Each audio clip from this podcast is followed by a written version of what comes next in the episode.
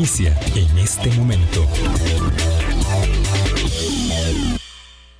Colombia.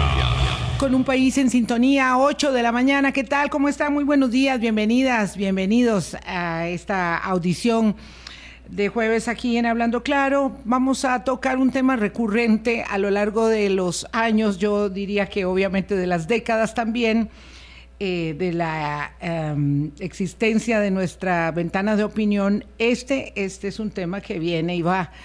Em, y por supuesto lo es porque forma parte de los desafíos eh, que tiene el país tanto mm, en la seguridad alimentaria como en la definición de las políticas públicas, todas que, ello conlleva. Y le pedí a don Víctor Umaña, economista agrícola, especialista en mercado regulatorio arrocero, que nos acompañase para poder volver sobre eh, algunos de los elementos eh, básicos que nos ponen en perspectiva una discusión siempre presente, como les decía, eh, y ya vamos a ir a puntualizar qué es lo que está pasando en el momento para explicarlo debidamente. Don Víctor Umaña, muchas gracias. Usted va del fútbol al mercado arrocero, al cambio climático y a una variedad de temas, pero bueno, aquí ya no estamos en el espacio de deportes que acaba de terminar. Lo recibimos, como siempre, con mucho afecto en Hablando Claro. Muy buenos días, eh, Vilma. Muchas gracias por invitarme a, su programa y un placer estar aquí con, los radio oyentes para hablar de este tema que sí, efectivamente es, es recurrente, pero muy importante para todos. Uf, vamos a ver, ¿quién no? Eh, tiene que ver con el arroz, eh, la mayoría muy directamente y otros de manera indirecta. Yo que no consumo eh, bueno, consumo arroz integral, entonces de vez en cuando, claro, pero ¿quién no con el arroz? Mm, digamos que tratemos de ponerle los elementos básicos, ¿verdad? Este, eh, la cebolla, el ajito y el agua para, para cocinarlo, para entender. Este, lo último que, armó, digamos, eh, un embrollo y generó alarma fue el llamado de los arroceros de que no les iban a comprar la cosecha, y que ya están a punto de cegar y que eso generaba una gran incertidumbre. De suerte que ya el Ministerio de Agricultura, el CNP avisaron que se van a reanudar las compras de arroz a partir del lunes y que están buscando los recursos que todavía no están, pero que los están buscando, vía modificación presupuestaria, vía aval de la Contraloría, etcétera, para poder terminar de comprar la cosecha arrocera 2022-2023, eh, que es necesario adquirir eh, con los productores locales. Esa es una parte nada más de la situación, pero en realidad eso fue lo que generó mucho más este, alerta eh, y es que el CNP está en una situación compleja. También otra parte de la solución es resolver eh, o exonerar otro sector más, sería el CNP de la regla fiscal, para que pueda eh, hacer uso de recursos para hacer estas compras. ¿Qué sigue ocurriendo? ¿Cómo poner en perspectiva con foco amplio, como sabe usted, don Víctor, el tema del mercado local del arroz para luego hablar de otros temas? Bueno, eh, exacto, volvamos al, principio. Somos un, somos un país que nos encanta el arroz eh, y eso nos ha diferenciado siempre de, digamos, de nuestros vecinos centroamericanos hacia el norte, que son hombres y mujeres de maíz, como decía el Popol Vuh. ¿verdad? Eh, somos hombres de maíz. en Costa Rica no fue así, ¿verdad? Este, la, la, herencia mesoamericana no, no, caló tan profundo, quedó en, quedó en Guanacaste y hacia el centro y el sur del país eh, comíamos más, eh, más tubérculos, ¿verdad? Y es cuando llegan los españoles que traen el arroz de Asia y eh, pues eh, nos encantó el arroz. El arroz se adecuó mucho mejor a las condiciones lluviosas de este país, mucho mejor que el maíz y otros granos y lo cierto es que desde la colonia consumimos mucho arroz. El arroz es un producto que ha sido regulado estrictamente en Costa Rica, eh, sobre todo de la segunda mitad del siglo XX hasta la fecha. Regulado me refiero a que había cuotas de importación o prohibiciones de importación, había regulaciones de precios en diferentes eslabones de la cadena, desde el precio del productor hasta el precio del consumidor, había que pedir permiso para importar, permiso para exportar, en fin, eh, era un producto o ha sido un producto eh, estrictamente regulado y fue el último producto eh, en tener un precio, precisamente un precio controlado por el Estado. No es sino hasta esta administración en que se decide liberalizar los precios del arroz. Al mismo tiempo, eh, luego de que Costa Rica entra al GATT y posteriormente a la Organización Mundial del Comercio, el país se vio obligado a eliminar eh, las, las cuotas de importación y lo que se establece es un arancel, un arancel relativamente alto, el 55%, este, que ha venido, digamos, desregulándose o, o no desregulándose, sino liberalizándose con el tiempo. Hoy eh, la situación en la que estamos hoy es no tenemos, no tenemos eh, regulación de precios. Este, y además el arancel para importar, que es el impuesto al comercio, ¿verdad? cuando usted importa le pone un impuesto, se llama un arancel, ese, ese impuesto cayó, eh, cayó sensiblemente, ¿verdad? Este, a niveles muy bajos. Entonces hoy, hoy estamos en una situación prácticamente de completa desregulación del sector. Eh, todavía quedan algunas, algunos elementos de ese pasado regulatorio eh, bajo la, eh, digamos, bajo la supervisión de CONARROS, que es una, es, es una entidad de derecho público no estatal que forma parte de aquellas instituciones que se crearon aceleradamente eh, entre los años 90 y principios de, este siglo, en donde eh, decidimos eh, como empaquetar diferentes sectores siguiendo la práctica del ICAFE o, de, o del AICA, en el caso del azúcar, y darle ciertas prerrogativas de alianza público-privada tanto a los productores como al Estado, en el que pudieran definir sus políticas sectoriales en el ámbito de estas organizaciones. Y así fue como se creó con Arroz en el 2002. Eh, que tenía como, como objetivo, pues... Eh, ¿Con arroz en qué fecha? En el 2002 se crea.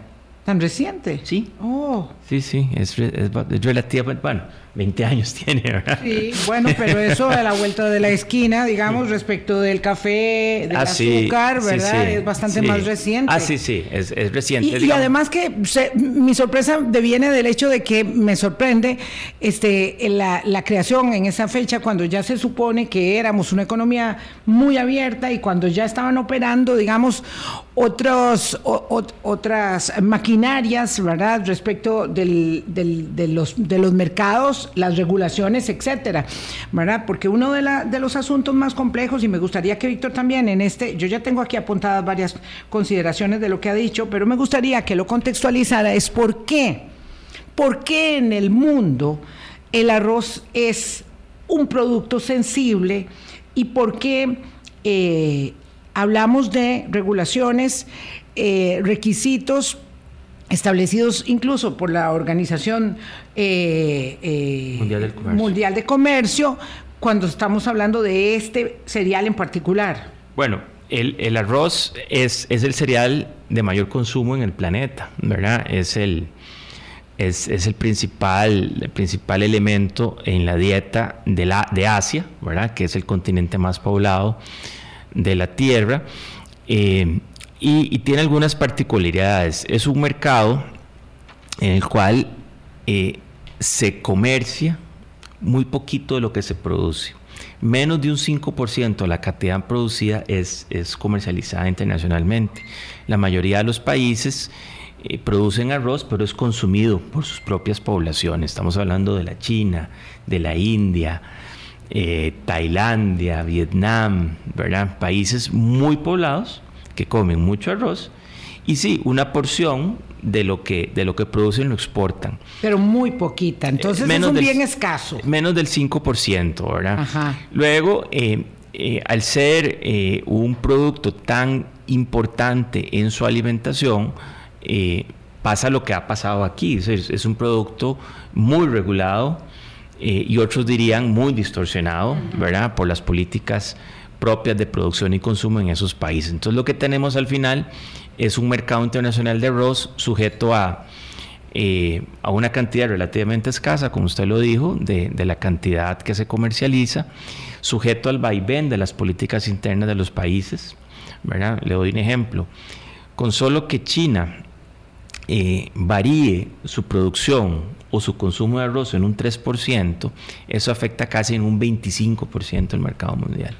Entonces, pequeños movimientos de los gigantes. Coletazo, ¿verdad? Entonces, tienen efectos significativos en el, en el mercado eh, internacional. Eso, eso, quería que lo trajéramos a valor presente porque en otras conversaciones lo hemos planteado con don Víctor Umaña, por la sencilla razón de que a veces yo diría que la mayoría de las veces a los ticos nos cuesta mucho poner en perspectiva que los problemas que vivimos eh, y los desafíos que tenemos son parte, ¿verdad?, de la naturaleza, mm, bueno, del lugar común en el que vivimos, que es la tierra.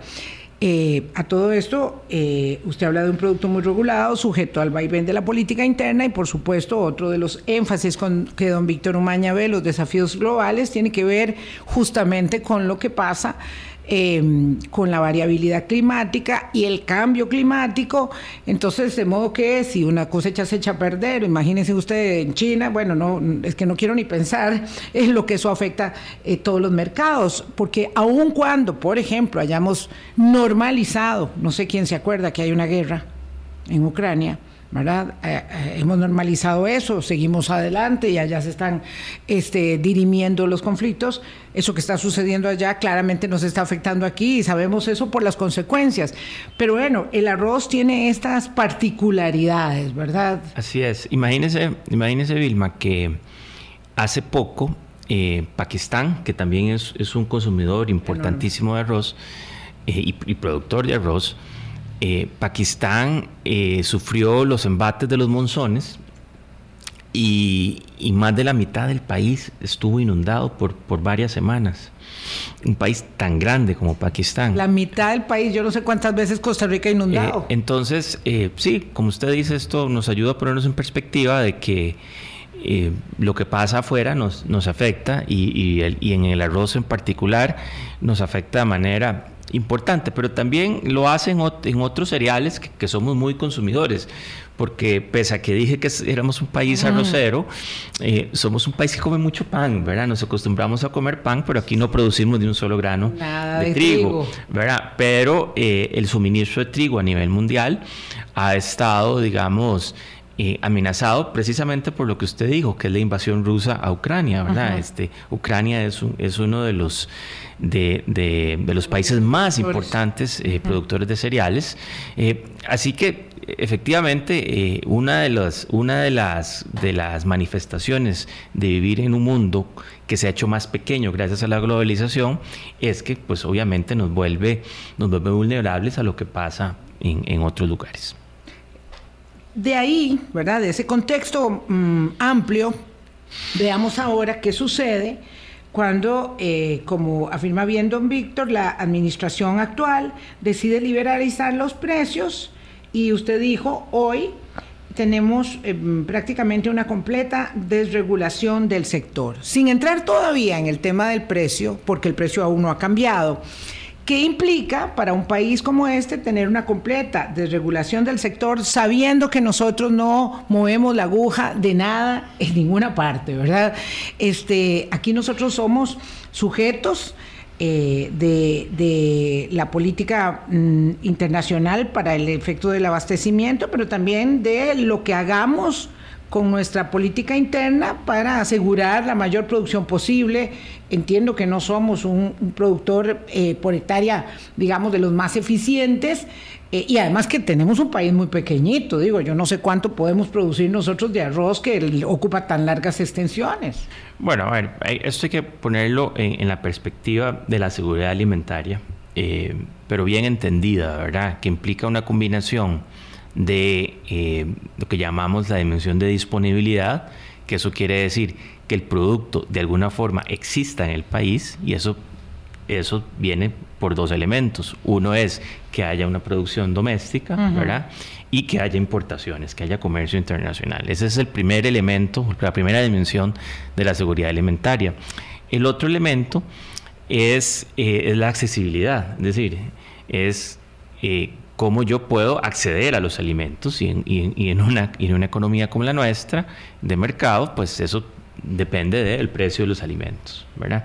Y además están relacionadas porque en la medida que yo tenga una oferta disponible, ya sea por producción o, o, y, o por eh, la importación, eso ayudará a tener este, precios eh, accesibles para todos los costarricenses, todos los que habitan en este país, porque al final, Vilma, la seguridad alimentaria no se mide a nivel nacional. Yo no gano nada diciendo que Costa Rica tiene asegurada la seguridad alimentaria, porque eso es, eso es una agregación, eh, digamos, eh, sin sentido, porque lo que vale es qué, qué tan asegurada tenga la alimentación el hogar de Vilma Ibarra. es decir, ¿qué es lo que usted, cómo puede usted acceder a esos alimentos? Entonces, eh, ¿qué, es lo que, ¿qué es lo que una política de seguridad alimentaria de, con, la mirilla larga, digamos, debe, debe buscar, bueno, eso, de que los habitantes de este país tengan acceso a alimentos sanos, seguros y sobre todo accesibles, ¿verdad? Que le permitan vivir una vida, una vida plena. Y en el contexto específico del arroz, eso implica, para mí, y una, una producción local competitiva que la podemos tener. Costa Rica tiene condiciones para tener una producción de arroz competitiva, pero eso depende de básicamente dos factores principales, o tres, tres digamos. Obviamente tener la, tierra disponible, como usted lo dijo, eh, el, arroz es un cereal que premia las economías de escala. Es decir, eh, eh, no, no, hay tal como un pequeño productor de arroz de una hectárea, eso no existe. Los pequeños productores tienen 50 hectáreas. Estamos hablando de dimensiones grandes. Entonces, necesitamos tener la tierra disponible que premie esas economías de escala porque además el arroz no es un producto que sea intensivo en mano de obra, se ocupa menos de una persona por hectárea para producir arroz. Eh, entendamos, ojo, lo que está diciendo don este, Víctor, ¿verdad? para quitarnos prejuicios que entonces, tenemos. No es, no es que el arroz, la producción de arroz es un gran empleador, no, lo es, ¿verdad? Ni tampoco la industria del arroz es una gran empleadora, aunque pues, obviamente necesitan empleados para, para, para la maquinaria. Pero a lo que hoy entonces necesitamos esa tierra y necesitamos dos condiciones agroecológicas básicas que es agua y sol. Eh, el arroz eh, evolucionó como una gramínea acuática, necesita estar eh, inundada una parte del año, ¿verdad? Una parte de, su, de, su, crecimiento, debe tener una capa de agua. Eh, los, los, que han podido observar o fotos o lo han visto en directo, los arrozales, esas terrazas maravillosas de arrozales en Japón o en Vietnam, ¿verdad? Que están permanentemente inundadas. este, pues eso lo pueden ver aquí en Costa Rica, en el distrito de riego Arenal Tempisque, ¿verdad? Que tenemos esos arrozales con una capa de agua y eso ayuda, el arroz sobrevive la inundación y eh, evita que eh, plagas eh, compitan con el arroz, ¿verdad? Porque no crecen otras plagas. Entonces necesitamos agua, pero también necesitamos sol, porque obviamente, debido al proceso de la fotosíntesis, el, arroz, como cualquier otra planta, necesita la energía solar para, para poder crecer, ¿verdad? Y en una parte importante de su desarrollo, que es cuando se llena la panícula, la panícula es como si la espiga, ¿verdad? Donde están los granos, ¿verdad? Este, necesita este, bastantes horas sol. Entonces, esa combinación de agua y horas sol la tenemos efectivamente en el distrito de riego en Altempisca. Entonces, Costa Rica efectivamente puede, puede sostener una producción competitiva de arroz con, con productividades mayores a las 6 toneladas eh, por hectárea que le permitiría competir perfectamente con cualquier país del mundo. Lo que hay que ser muy sinceros, Vilma, es que eh, hay algunos productores de arroz actuales que no están ubicados en zonas donde hay agua todo el tiempo, ni hay sol todo el tiempo, porque en Costa Rica tenemos esa particularidad. Cuando hay agua, no hay sol. Es decir, en, el, invierno nuestro, ¿verdad? Este, de pasa muy nublado, ¿verdad? Hoy, por obvias razones. Y cuando hay mucho sol, que es precisamente nuestro verano, ¿verdad? Entonces, ¿cuál es, ¿Cuál precisamente es la zona mejor para producir arroz? El distrito de riego Arenal. Arenal Tempisque, que es... Claro, porque hubo una política visionaria que generó, ¿verdad?, las condiciones del riego para que cuando ese sol abrasador estuviera ahí en la pampa, más no poder, también hubiese agua para poder regar los cultivos. Exacto. Entonces, digamos que esa parte debería estar, digamos, relativamente resuelta. Nosotros tenemos capacidad tecnológica, capacidad productiva, gente con el conocimiento, este, empresas que hoy producen arroz eh, de manera eh, rentable y con una alta competitividad. Eso está ahí. Por otro lado, este, bueno, como somos unos grandes consumidores de arroz, necesitamos importar una parte importante de nuestro... Claro, porque todo lo que producimos no alcanza para todo lo que comemos. Exacto. Entonces, bueno, necesitaríamos, necesitamos forzosamente tener las mejores condiciones para importar arroz del, de donde sea, digamos. Y ahora, ahorita vamos a hablar qué es ese de donde sea. De donde sea. Este, en, las mejores condiciones posibles, porque si, si encarecemos la importación de arroz es dispararnos en el pie, ¿verdad? Porque entonces afectamos esa, esa dimensión de la seguridad alimentaria. Y entonces, ¿de dónde importa Costa Rica arroz? Tradicionalmente nosotros hemos importado arroz de los Estados Unidos, que tiene la particularidad de ser uno de los pocos países del mundo que exporta arroz en granza. Es decir, arroz todavía con, con la cascarita. Estados Unidos. Estados Unidos. Este, porque por lo general muchos países que exportan arroz lo importan ya procesado, pilado, ¿verdad? Pero Estados Unidos lo ha exportado eh, con granza. Entonces, ¿qué es lo que hacíamos? Importábamos arroz de Estados Unidos en granza y esa granza se procesaba en nuestros molinos. Entonces, el molino podía eh, beneficiar arroz de los productores locales, y también eh, aprovechar la, capacidad instalada para, para procesar el arroz en granza. Con el tiempo eh, hemos diversificado el origen de nuestras importaciones y el, cono sur, los países del cono sur, Brasil, Paraguay, Uruguay y Argentina se han convertido en productores muy exitosos de arroz y además del arroz que nos gusta a los ticos que es como diría eh, como diría mi mamá este y le gustaba decir eh, sueltito ¿verdad? Grano grande y suelto.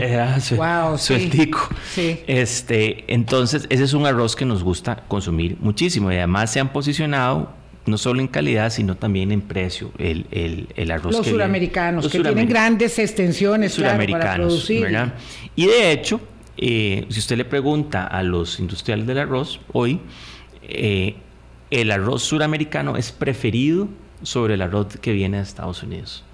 Eh, por alguna razón los, los, productores de Estados Unidos han preferido algunas variedades que, eh, digamos, dan mejor rendimiento, pero no necesariamente, no necesariamente dan la calidad que nosotros estamos acostumbrados. Y pese a que desde allá hace rato que el, el CAFTA, que es otro de los elementos que no habíamos conversado, pero el CAFTA hizo que se desgrabara el arroz que venía de Estados Unidos de forma acelerada en los últimos años, pese a que ese arancel venía bajando, nosotros preferíamos comprarle al otro lado. Incluso más caro, más caro en términos, en términos relativos porque le poníamos el arancel. ¿verdad?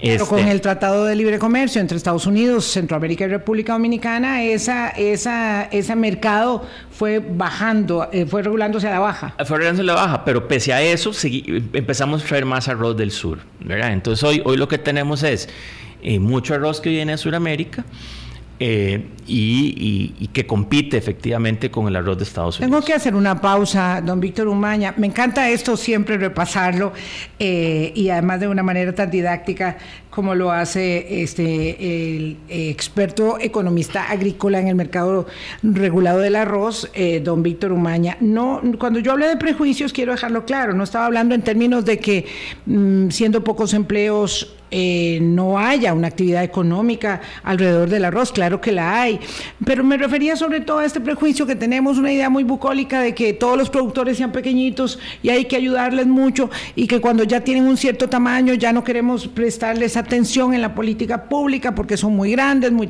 No, o sea, el tema es que como dice don Víctor, ser un pequeño productor de arroz es tener 50 hectáreas.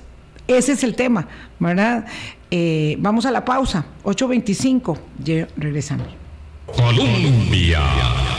con un país en sintonía 8.29 de la mañana. Gracias por continuar con nosotros aquí en nuestra ventana de opinión aprendiendo y refrescando conocimientos en torno a las particularidades, las sensibilidades del eh, mercado, del mercado arrocero porque siempre que pasa algo, ahí está, ¿verdad? Hubo una alerta, y yo quiero que hablemos ahora un poco del tema, digamos, coyuntural, una alerta que lanzaron los arroceros, eh, pues básicamente el fin de semana, diciendo aquí ya están las cosechas que vamos a hacer porque el CNP nos dijo que no va a poder comprarlas. Y esto, esto no se puede aguantar unos meses más. Digo, hay que recoger el grano y hay que colocarlo ya. Es cuando es, ¿verdad? Eso pasa con la producción agrícola. Eh, usted no le puede decir a un lechero, mire, bueno, y la, leche se la recibo el mes entrante porque no puedo esta semana recogerla, ¿verdad? Es ya, es así de sensible.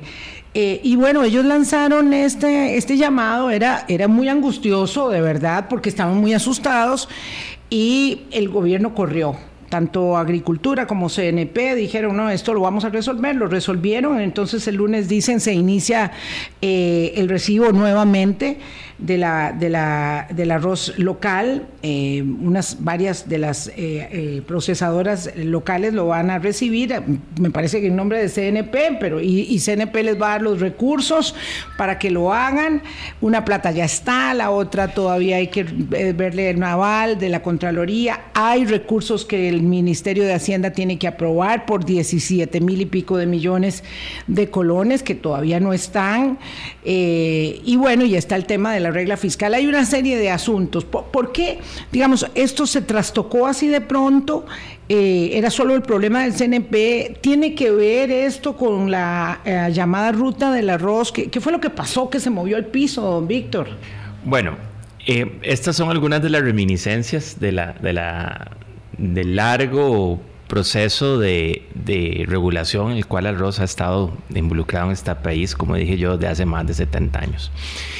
Eh, cuando, cuando el gobierno elimina la fijación de precios, tanto el precio que, bajo el cual el industrial le compra o le compraba al productor, como el precio, digamos, ya al consumidor, eh, los productores se preocuparon de que entonces eh, en, conjunto con la rebaja en el arancel, eso iba a abaratar las importaciones y probablemente eh, disminuir el precio por el cual los industriales le podían comprar el arroz. Entonces, para aquellos productores que están desconectados o desvinculados de la cadena de valor, es decir, que, no están integrados verticalmente eh, con la industria, sino que ellos eh, sembraban y tenían que venderle a alguien, ¿verdad? Esos productores, algunos de esos productores se inscribieron en el CNP porque el CNP les, les ofreció comprar la cosecha. Pero ya eran, para que nos entendamos, no, eso no es que va a pasar siempre, es que se les ofreció una vez hacer eso para aquellos que ya habían sembrado en el momento en que se da la desregulación.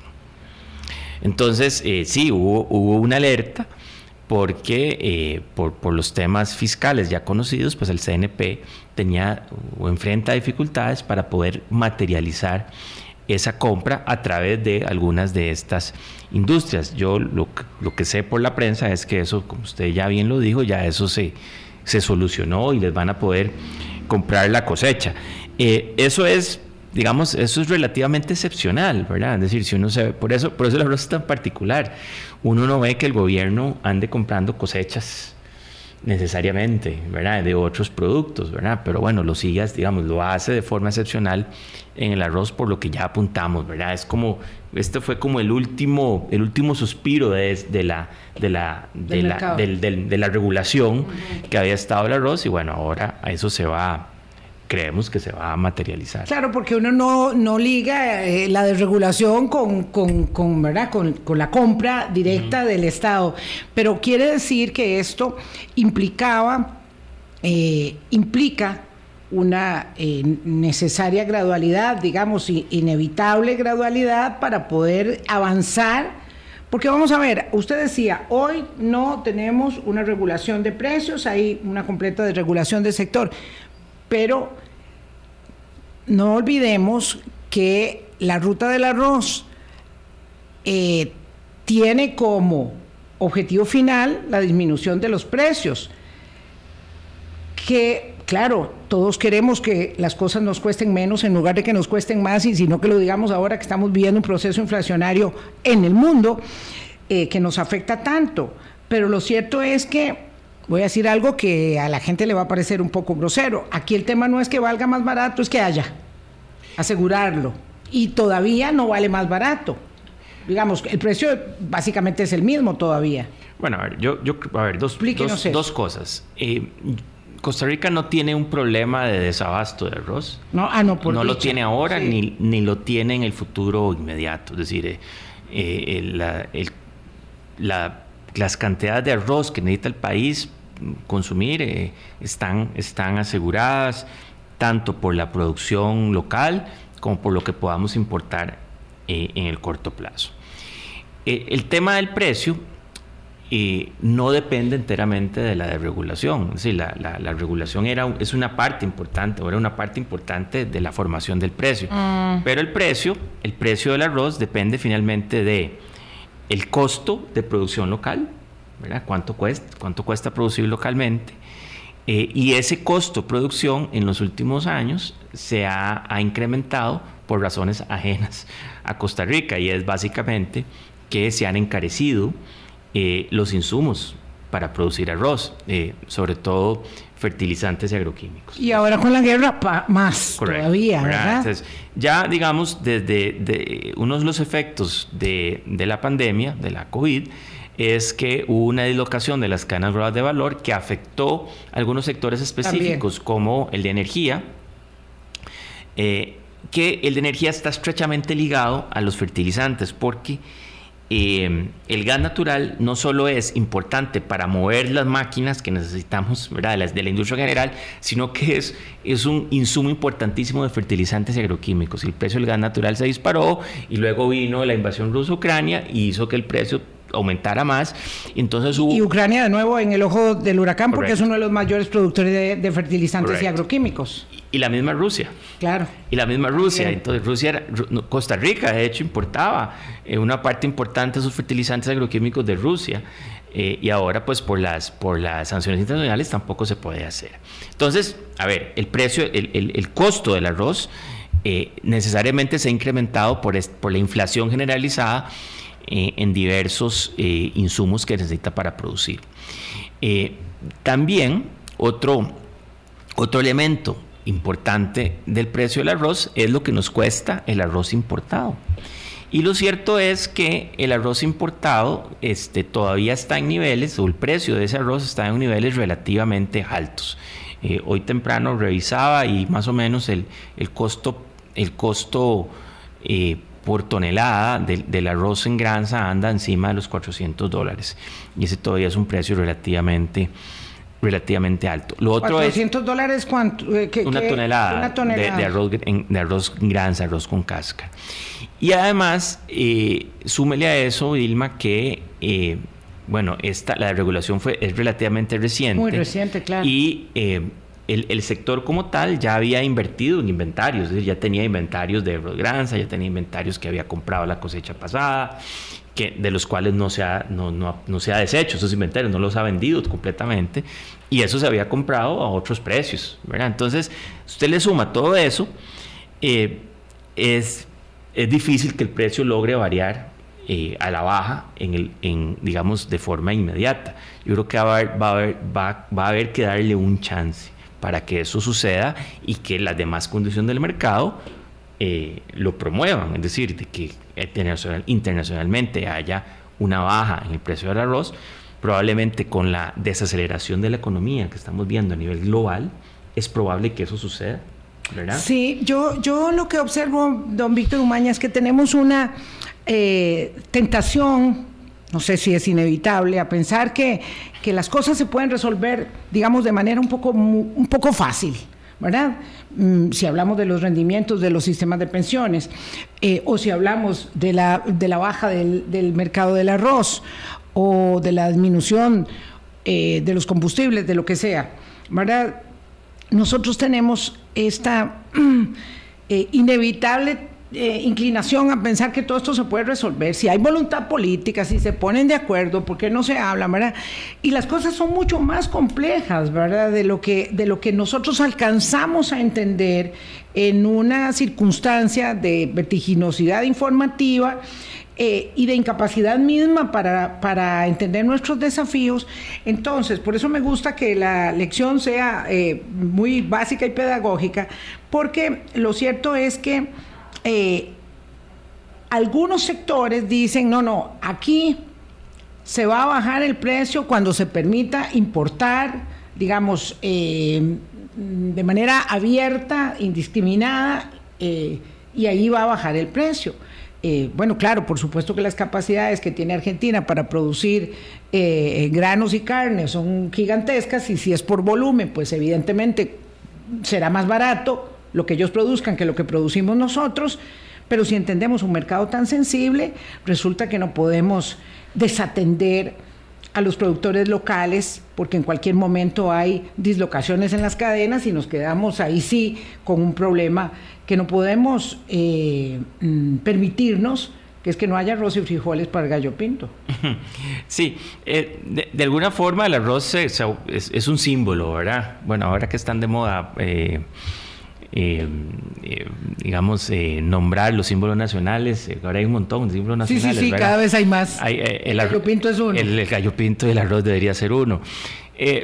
yo lo, digo un poco en, broma y en serio, en el sentido, la parte simbólica del arroz, porque como, como dijimos temprano, cuando inició el programa, Igual consumimos mucho trigo, ¿verdad? En, forma de pan o maíz amarillo para todas las... Bueno, pero el maíz amarillo es, es vital para las cadenas de, valor del pollo, del cerdo, de la leche, ¿verdad?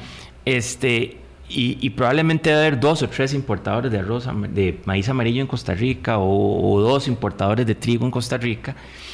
Y nadie está pensando en eso, de que si subió el precio del trigo, de que si, que si hay un monopolio de los importadores de esto y del otro. Eh, y nos hemos, nos hemos concentrado en el arroz, por, por las razones que, que ya que ya sabemos. Incluso siendo el frijol algo tan determinante, ¿verdad? Porque si, si, no hay pareja, no hay, no hay gallo pinto. Este, cuando hay problemas con, con frijol, eh, inmediatamente se anuncia, pero no tiene la sensibilidad que tiene el arroz. No, porque además eh, son otro tipo de protagonistas, sí, tal vez, ¿verdad? Sí, sí, sí. Este, sin pretender, digamos, describirlos unos y otros, pero eso es otro tipo de protagonista, es mucho más atomizado, tal, a lo mejor tiene menos poder político o levanta menos, eh, menos, roncha. ¿verdad? Eh, lo cierto es que, bueno, el arroz es lo que es.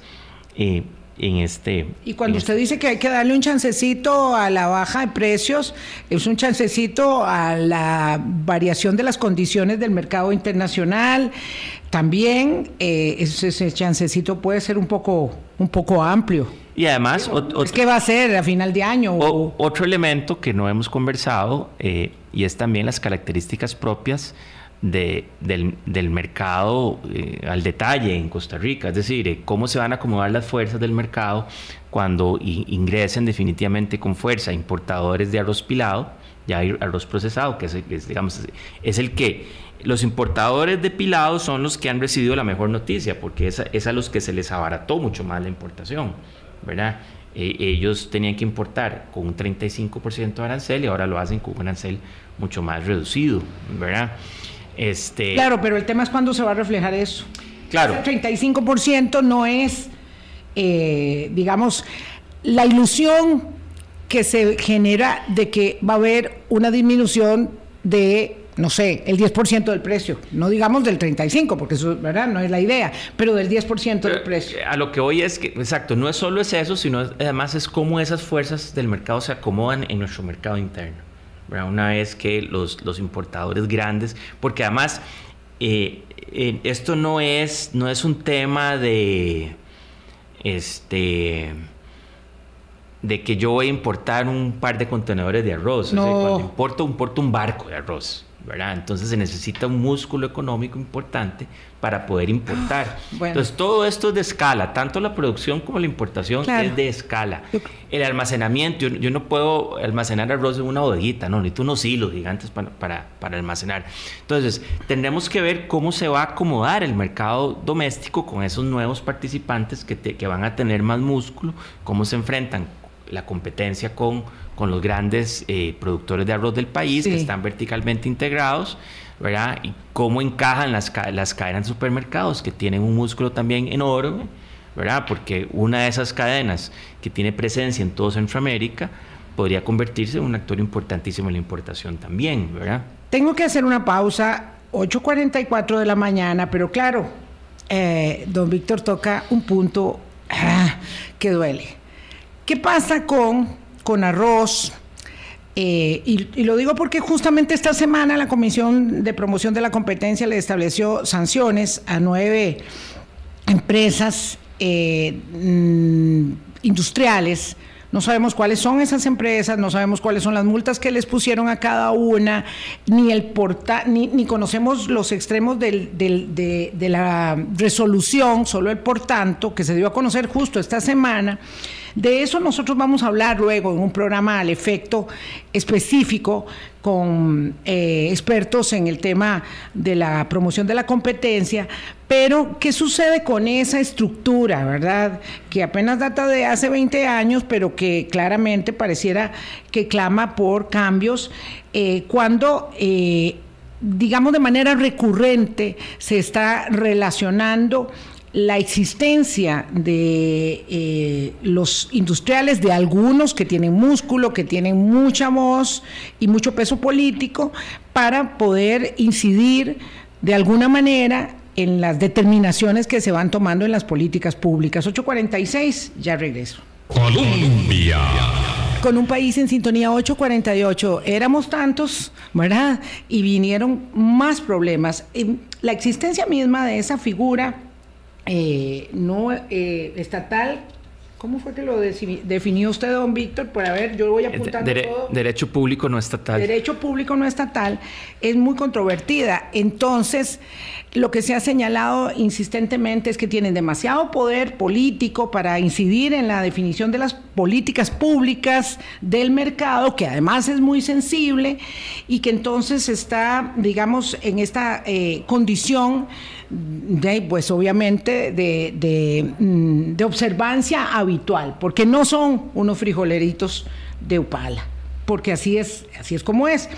Eh, la Coprocon les puso una sanción, yo le decía a don Víctor en la pausa, yo he visto muchas sanciones y no se han ejecutado, algunas gigantescas, más grandes que estas, que dicen que van desde los 8 millones hasta los 2 mil millones de colones a 9 a nueve este, empresas industriales por colusión porque en el 2019 se pusieron de acuerdo para no comprarle a los productores locales eh, si no se establecía primero un precio de referencia por parte del gobierno que se tenía que establecer, etcétera, etcétera. Bueno, lo cierto es que los arroceros dicen, los industriales, estos señalados, no sabemos quiénes son en particular, pero con arroz habla por ellos, dicen esa multa no se tenía que poner, este, la Coprocom no tiene ninguna eh, competencia para tratar este tema, lo que pasó fue otra cosa, bueno, unos dicen por acá y otros por allá. De eso vamos a hablar después, pero yo lo que sí le quería preguntar, don Víctor Umaña, es, a su juicio, ¿verdad? Eh, fríamente hablando, es momento de mm, pensar cómo mm, desarmar también esa estructura. Digo, el, el, ICAFE no fija los precios del café en Costa Rica, ¿verdad? Eh, ni la Liga Agrícola Industrial de la Caña fija los precios, no lo sé, un poquito por ahí, todavía va quedando alguna reminiscencia, pero mm, esto se cayó, lo del café allá en Londres eh, en los años como 90 por ahí, se cayó esa estructura que era poderosísima y decía cómo era que se fijaban los precios. ¿Qué hacemos con Conarroz? Que es como una piedra en el zapato todo el tiempo. Sí, bueno, em, yo creo que, que Conarroz no tiene razón de ser. Me parece que los objetivos que, la ley le otorgó a Conarroz no los ha logrado cumplir ¿verdad? Que es, promover un sector exitoso, competitivo, eh, en donde los agricultores vivan mejor. Este, parece que eso no, eso no ha pasado. Y sí, se les, se les han dado muchas, este, digamos, muchas funciones muy importantes que, que es una institución que no logra eh, cumplir. Eh, y yo creo que a la luz de, de, este, de este voto de, de Coprocom, que como usted bien dijo, no lo conocemos eh, al detalle, a, mí me, me, surgen algunas preocupaciones. Es decir, a ver, Coprocom toma, toma este fallo por un acto que hacen los industriales dentro de un órgano que crea que se crea bajo bajo Conarroz, que es que es la, la, asamblea de industriales de Conarroz, claro. ¿verdad? Entonces, que es que es un sector digamos de acuerdo con la ley de Conarroz abiertamente regulado, estrictamente regulado, ¿verdad? Imagínense que, que, el artículo primero de la ley de Conarroz dice que el objetivo principal es establecer un régimen de relaciones entre productores y agroindustria. Y ahí está todo. sí, tiene, la, tiene la potestad. Exacto, ¿verdad? Y luego crea esta asamblea de agroindustriales que, que le confiere, el, digamos, la obligación a asambleas industriales de conocer todo lo relacionado con las relaciones entre productores e industriales. Si usted le dice eso a la Organización para la Cooperación y el Desarrollo Económico, le van a decir, mm, mm, mm, definitivamente eso no entra dentro del manual de buenas prácticas de ninguna parte, pero está ahí. No hemos desarmado eso. ¿verdad? Este, dice, conocer, conocer los asuntos propios del quehacer de los agroindustriales de arroz y decidir sobre ellos. Claro. ¿verdad? una competencia eh, enorme. Eh, y ya para que, para que nuestros oyentes se, ubiquen en el contexto, lo, esta sanción a los industriales viene de una decisión que ellos toman con base en la fijación de precios. Es decir, eh, los industriales deciden en algún momento, decir, no vamos a comprar arroz todavía, hasta que el gobierno fije el precio del arroz. Están esperando la fijación del precio, por supuesto la fijación del precio al, alza, ¿verdad? Ellos están esperando una fijación del precio consumidor al alza, ¿verdad?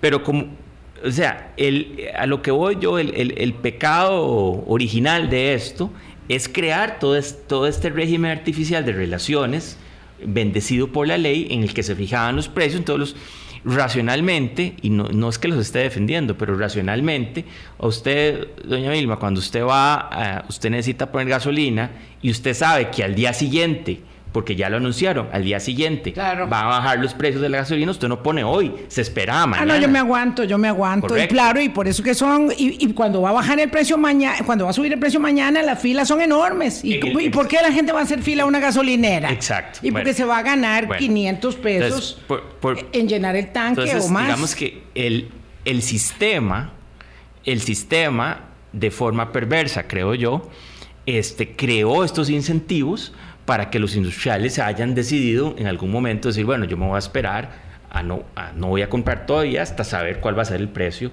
de, al que yo tengo que eh, vender o al que tengo que comprar. Entonces, eh, vamos a saber posteriormente los detalles de este caso, pero lo que, a lo que quiero llegar es que todo este sistema tan alambicado, este, lleno de, de, de pesos y contrapesos y eh, y de diferentes actores públicos y privados, teniendo actores privados decidiendo sobre la política pública, eh, crea todos estos problemas. Y, esto, y lo que servía en el año 2000 no sirve en el 2022. Y entonces, eh, bueno, sí, ¿verdad? Yo lo que creo es que ya perdió, toda razón de ser sí. Eh, y lo que deberíamos más bien es volver a, tener pues ministros o ministras de Agricultura que decidan sobre la política pública y a los que se les pida cuentas. Un Ministerio de Agricultura y Ganadería con peso político para la definición de las políticas públicas del país como debiese ser y como es en no sé, en muchas partes. Don Víctor, muchas gracias. Continuará porque después hablamos de este fallo ya este, con expertos en la materia. Gracias por venir. Gracias, eh, doña Vilma. Muchas gracias. Qué buen café aprendiendo temas sin arroz porque todavía no es hora de almuerzo, pero muy buen café para aprender sobre este grano tan importante. Que la pasen muy bien. Hasta mañana. Chao. Hablando claro, hablando claro.